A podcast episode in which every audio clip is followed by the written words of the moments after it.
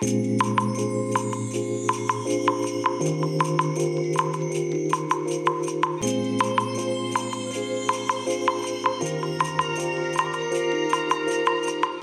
い皆さんこんにちはこんばんは。お疲れ様でございます。本日はですね9月16日金曜日でございます。えただいまねもうあの会社から帰ってきまして今自宅でね収録をし始めたところですけれどもえっ、とね今日ねまたね例によって朝、え収録をしていたんですけども会社名をね完全に誤っていたことに気がつきましてえ再度取り直しということでね、えそれから今日のあの日中ね、いろいろ調べてきて、えー、分かっていたことがありますので、その辺もね、えきちんとまとめて、一回でね、お話しさせていただけたらなと思いまして、再収録をしております。で、何のお話かと言いますと、えっ、ー、と、昨日ですね、えー、昨日、おとといか、おとといですね、あのー、ニュースでね、もう出ていたものらしくてですね、私が知ったのは昨日じゃなくて今日の朝ですね。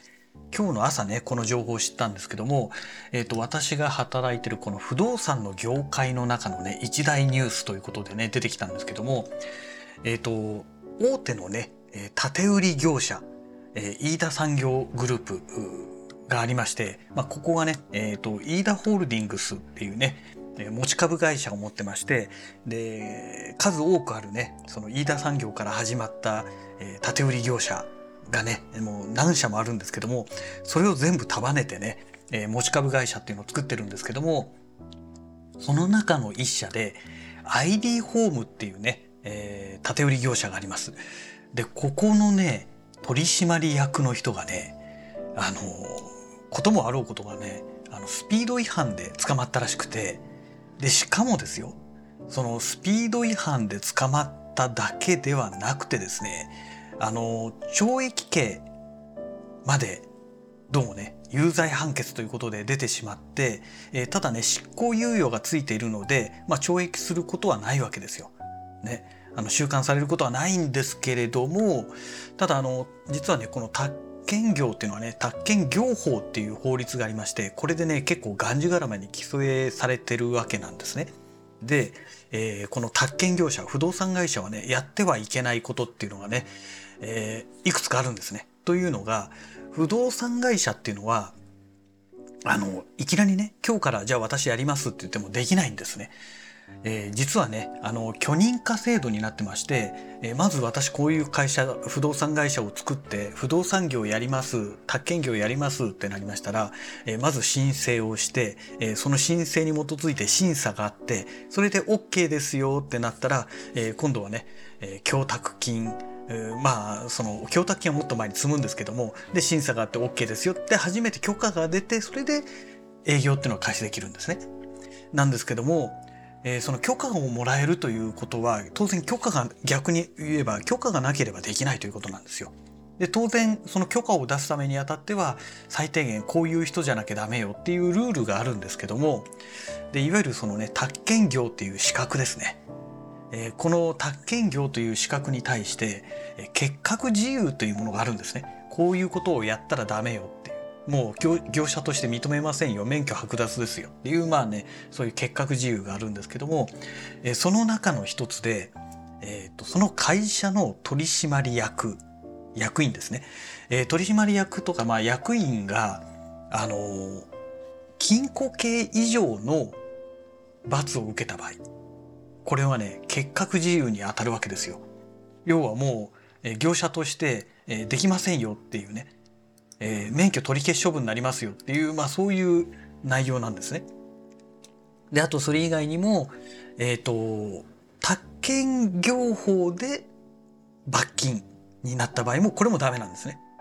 えー、これはね厳しいんですよやっぱり宅建業法っていう法律があってそれを違反してあなた罰金だってなっちゃうと、えー、そうするともうダメっていうのはねまあこれはもうね業界の中のルールを破ったわけですから、まあ、罰金刑でもダメなんですけども、えー、例えばね道路交通法で罰金になりましたそれだけだったらね、え関係ないわけですよ。あの宅建業の許可取り消しにはならないんですね。ただし、え禁錮刑以上のね、罰が課せられた場合にはダメなんですね。うん、というルールがあるんですよ。まあ他にもいろいろ細かいルールがね、いっぱい刑罰についてあるんですけども、で、今回はそのイーダホールディングスの、え子会社である ID ホームの役員がスピード違反で捕まった。で、えー、そのスピード違反で捕まったんですけども、どうもそれがね、執行猶予付きの有罪判決が出たってことなんですね。で、いろいろ調べていきましたら、恐ろしいことが分かりまして、道路交通法の第118条に書いてあるんですけども次の覚悟のいずれかに該当するものは、えー、6ヶ月以下の懲役または10万円以下の罰金に処するって書いてありましてで、えー、第1号ですかね。第1項の1号に第22条括弧最高速度の、えー、規定の違反となるような行為をしたものって書いてあるんですね。で要はこれをやるとえー、6ヶ月以下の懲役かもしくは10万円以下の罰金ですよと。で今回はその、I えーと、ID ホームの役員の人は、まあ、もう今となっては元役員っていうことなんですけどね、えー、懲役刑執行猶予付きの懲役刑になってしまったということなんですね。で執行猶予っていうのはあの次なんかあったら元の状態今のねその前に戻って刑が執行されますよってそういうものなんですね。なので執行を猶予するということなんですけどで何もしなければ、えー、執行猶予期間が終わったと同時に、えー、刑罰がなかったことになるっていうね、まあ、そういうお話になるんですが、えー、宅建業法の場合はねこの執行猶予がついていてもダメなんですね結果結核自由になるんですね。でまあそういうわけで今回その ID ホームの元取締役は、えー、まあ、禁錮刑の執行猶予付きの禁錮刑になってしまったものですからねえー、結核自由に該当するということになりましてでこれがねいつじゃあ決まったのとその刑罰がなったのっていう確定したのっていう話なんですけどもどうもね2020年の7月にねもうその刑罰が課せられてたらしいんですよね。で会社の方はずっと知らされてなくて要は自己申告でね何もなくて、えー、その2年後今年のね2022年の7月にね会社がそれが分かったらしいんですよ。7月ですよ。で今もう9月中旬じゃないですか。で、えー、報道が出たのが9月14日ですよ。えー、イーダホールディングスからね、えーその IR 情報で出てきたのが9月14日付で出てきたわけですね。ですからまあ7月のいつ分かったのか分かんないですけどとにかく7月には社内でもう分かったと。でそこから2ヶ月間何が起きたのと。いうことなわけですよね。うん、そこがね謎の空白の期間があってでまあ9月14日に会社がねついに、えー、発表したと。でその発表した時にえー、要はその免許のね結核自由が該当したので自主的に宅建業と建設業の許可を要はもう廃業したと宅建業と建設業廃業しましたと。まあそういうお話なわけですよ。恐ろしいですよね。建売業者ですよ。建売業者が建設業と宅建業を廃業したってことになるともう何もできないわけですよ。ただね一応あの宅建業法の中で仕掛かり業務に関しましてはあの免許をね返上したとしてもあの最後までね決済までできるっていうことになってるんですね。ですからすで、に完成してる物件、まあ、あの未完成でもいいんですけども要はあのもう契約をしている物件。もう飼い主さんが決まってね契約まで結んでしまった物件に関しましては所有権移転までは業務ができますよっていうね。一応そういうルールになってるんですね。そうしないと消費者が大変な目に遭ってしまいますから消費者保護の観点でそういうふうになってるんですけども、えーと、これからね販売するものもしくはね、えー、もう販売はしてるけどまだお客様が決まってないもの申し込みは入ったけど契約してないもの多分これもアウトだと思うんですよね契約行為になりますからねまだ契約してないわけですか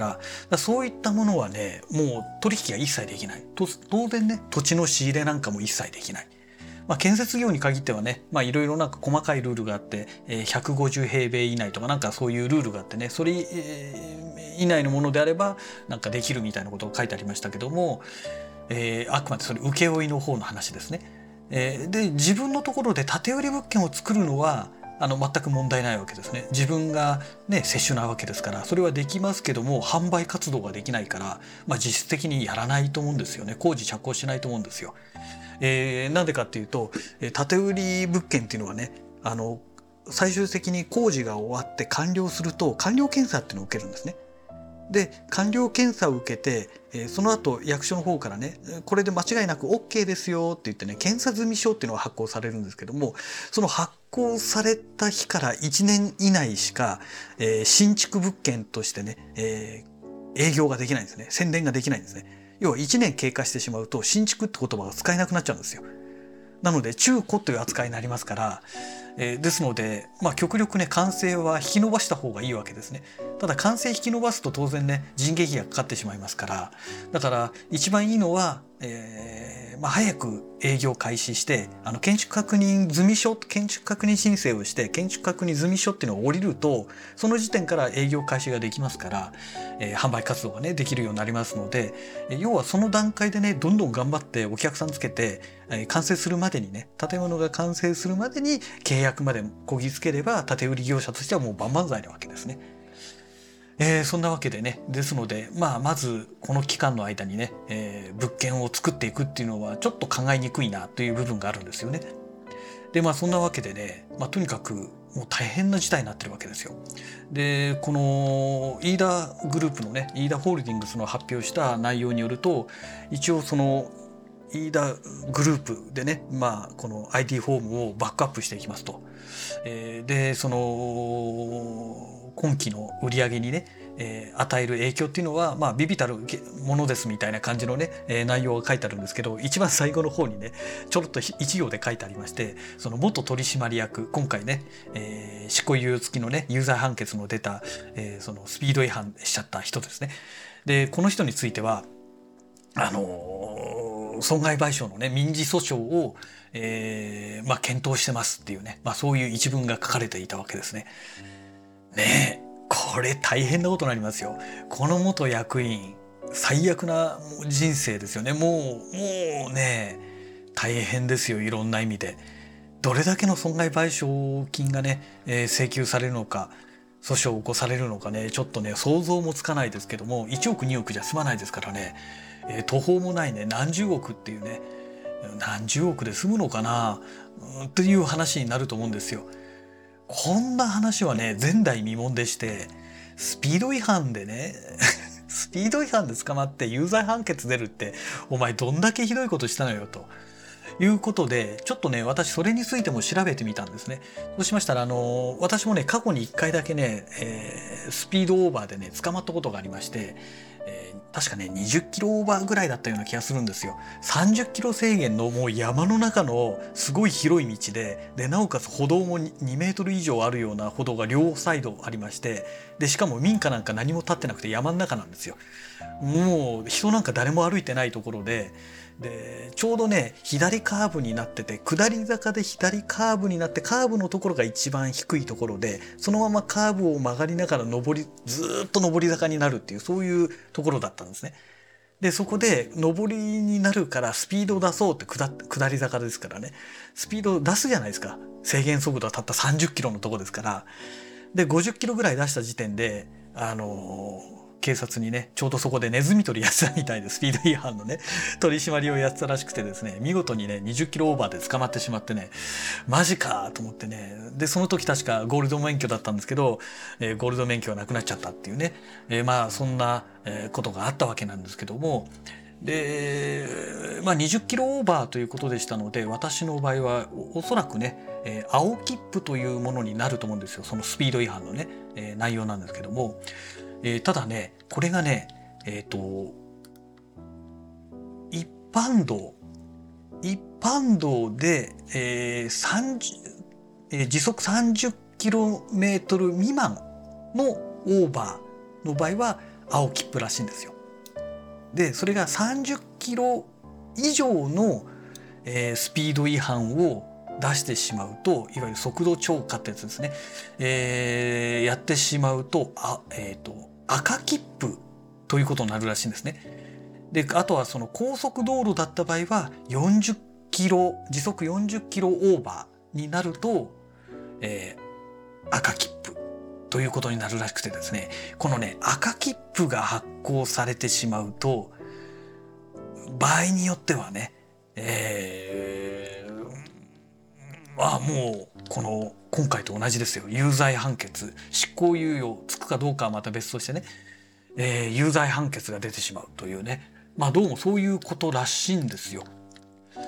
まあ、あとはその状況によってね、まあ、変わってくる可能性もあるかもしれないんですけどもどうも調べた限りではそんな感じでして、えー、とこれはどうだ？弁護士ですね。法律事務所のところで書いてあった内容なんですよね。えっ、ー、とどこだったっけな？えーと、赤切符。書いてありますね。赤切符を切られた場合後日検察官の取り縛り取り調べを受けた上で略式手続きという刑事裁判手続きにかけられ、えー、罰金刑の言い渡しを受けることが予想されます、えー、この罰金刑というのは懲役刑や禁錮刑などと並ぶ刑罰でありこれが言い渡された場合前科がつくことになりますということなんですよ。で略式手続きにおいては公開の法廷での審理を行わないためえ耐震判決の公開や、えー、公平な裁判所の迅速な公開裁判を受ける権利に、えー、抵触しないかが一応問題となりますが判例はこれを否定していますということで、まあ、判例で否定しちゃってますからね、えー、問題にはならないということなんでしょうね。うん、だこの赤切符を切られると基本的にはもう前科がついてしまうということですよね。まあ、前科がつくということは要は有罪判決ということですよね。で我々はね道路交通法っていう法律があるので、まあ、ある意味ねいきなり違反したからといって前科がつかないというふうにね守られてるわけなんですがそれはあくまで青切符の範疇までということみたいですね。赤切符になるとそうはいかないよとどうもね、えー、そういうことらしいんですよ。ねえ。うんえー、と一応書いてありますね、えー、そもそも比較的軽微な反則行為を含む道路交通法違反行為は本来犯罪を構成する行為であり刑事手続きの原則からすれば、えー、交通違反は全て刑事裁判手続きの中で審理されるべきものです。しかし自動車の運転者による道路交通法違反行為は日々大量に発生しておりその全てを裁判所で審理しようとすると裁判所が膨大な事務処理に忙殺されることになりますそこで道路交通法は比較的軽微な反則行為については反則金の納付により刑事裁判手続きを免除するということで裁判所の事務負担の軽減を図るとともに大量に発生する道路交通法違反の事務処理を迅速化させようとしているのです。したがって反則金を納付する場合刑事手続きが進行することはないので裁判所に行くことはにはなりませんということですね。えー、ただし反則金の納付はあくまで任意なので通告を受けた場合でも反則金の納付をしないという選択肢をすることができます。この場合刑事手続きの原則通り検察官の、えー、控訴控訴提起により、え、刑事裁判手続きが開始し通告にかかる反則行為は裁判所で審理されることになります。その結果、裁判審理において道路交通法違反が認められれば、罰金刑が言い渡されることになります。この罰金刑というのは反則金とは異なり、懲役刑や禁錮刑などと並ぶ刑罰であり、罰金とはいえども前科がつくことになります。ということなんですよね。なのであの反則金っていうのがついたら、えー、とりあえずねもう有無も言わさずもう払っておいた方がいいというね、まあ、そういうことになってきますよね。うん、だもしかしたら、まあ、このね、えー、元取締役元役員の人はねこの反則金を払わなかったのかもしれないですよね。うんでまあ結局赤切符とね同じ扱いになったのかもしれませんけどもまあどういう経緯でねあの有罪判決まで出てしまったのかっていうのはねちょっとその辺の事情まではねニュースで報道されてませんので、まあ、分かりませんけどもまさかねそういうことになってるとはねちょっと想定外ですよね。あの道路交通法でねその有罪判決その要は、えー、ねそのまあ私の場合はねこの宅建業の中の、えー、この致命的なね打撃を受けるような、えー、こういうことになるというのはねちょっと正直想定してないわけですよ。あの例えば道路交道路交通法というかあの、まあ、車を運転していてね人をはねてしまいました。まあ、これはね当然もう禁錮刑になりますからね、えー、そうなると当然まあこう視覚とかにね大きな影響を与えるこれはねすごくよくわかるんですよ。ただねスピード違反でここまでなるのかっていうのがねちょっと驚きですよね。というかそもそもね赤切符を切られるような運転を基本的にはまずすることないですし当然ねその青切符を切られたっていう段階で、えー、当たり前のように反則金はね普通納めますからだからうんまあどどうしてそうなったんでしょうかねと いうことですよね。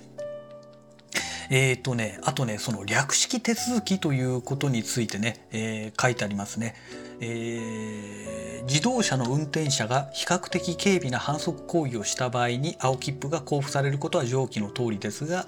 道路交通法違反行為のうち軽微でない違反かっここの軽微でない違反のことを非反則行為と言います。えー、かっこ閉じを犯した場合いわゆる赤切符が交付されることになります。赤切符というのは正式には道路交通法違反事件迅速処理のための強要書式と言いこれをこれが交付されると後日検察官の取り取り調べを受けた上で略式手続きという刑事裁判手続きにかけられることになります。スピード違反の場合一般道であれば時速30キロ以上の速度超過が高速道路であれば時速40キロ以上の速度超過が赤切符交付の対象とされています。ここで略式手続きというのは公開の法廷で審理を行う通常の裁判手続きとは異なり解散裁判所が軽微な事件について公開を、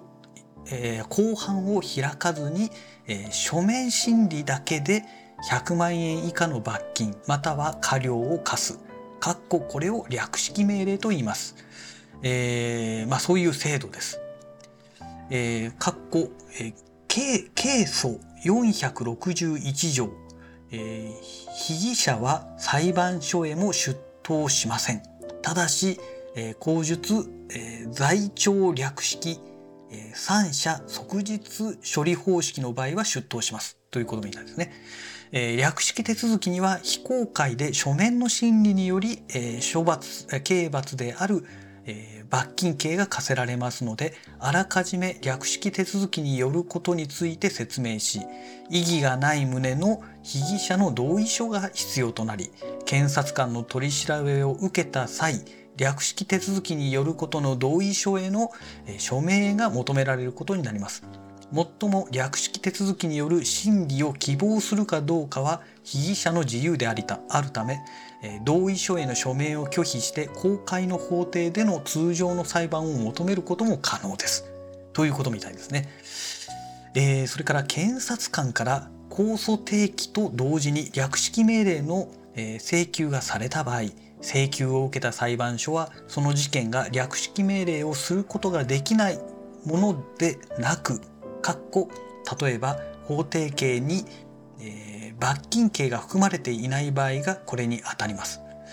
えー、略式命令をすることが相当であると判断した時は公判を開くことなく書面審理のみで罰金刑の言い渡しをすることになります。この罰金刑というのが刑罰、えー、懲役刑や禁錮刑などと並ぶ刑罰でありこれが言い渡された場合に前科がつくことは、えー、前期の通りです。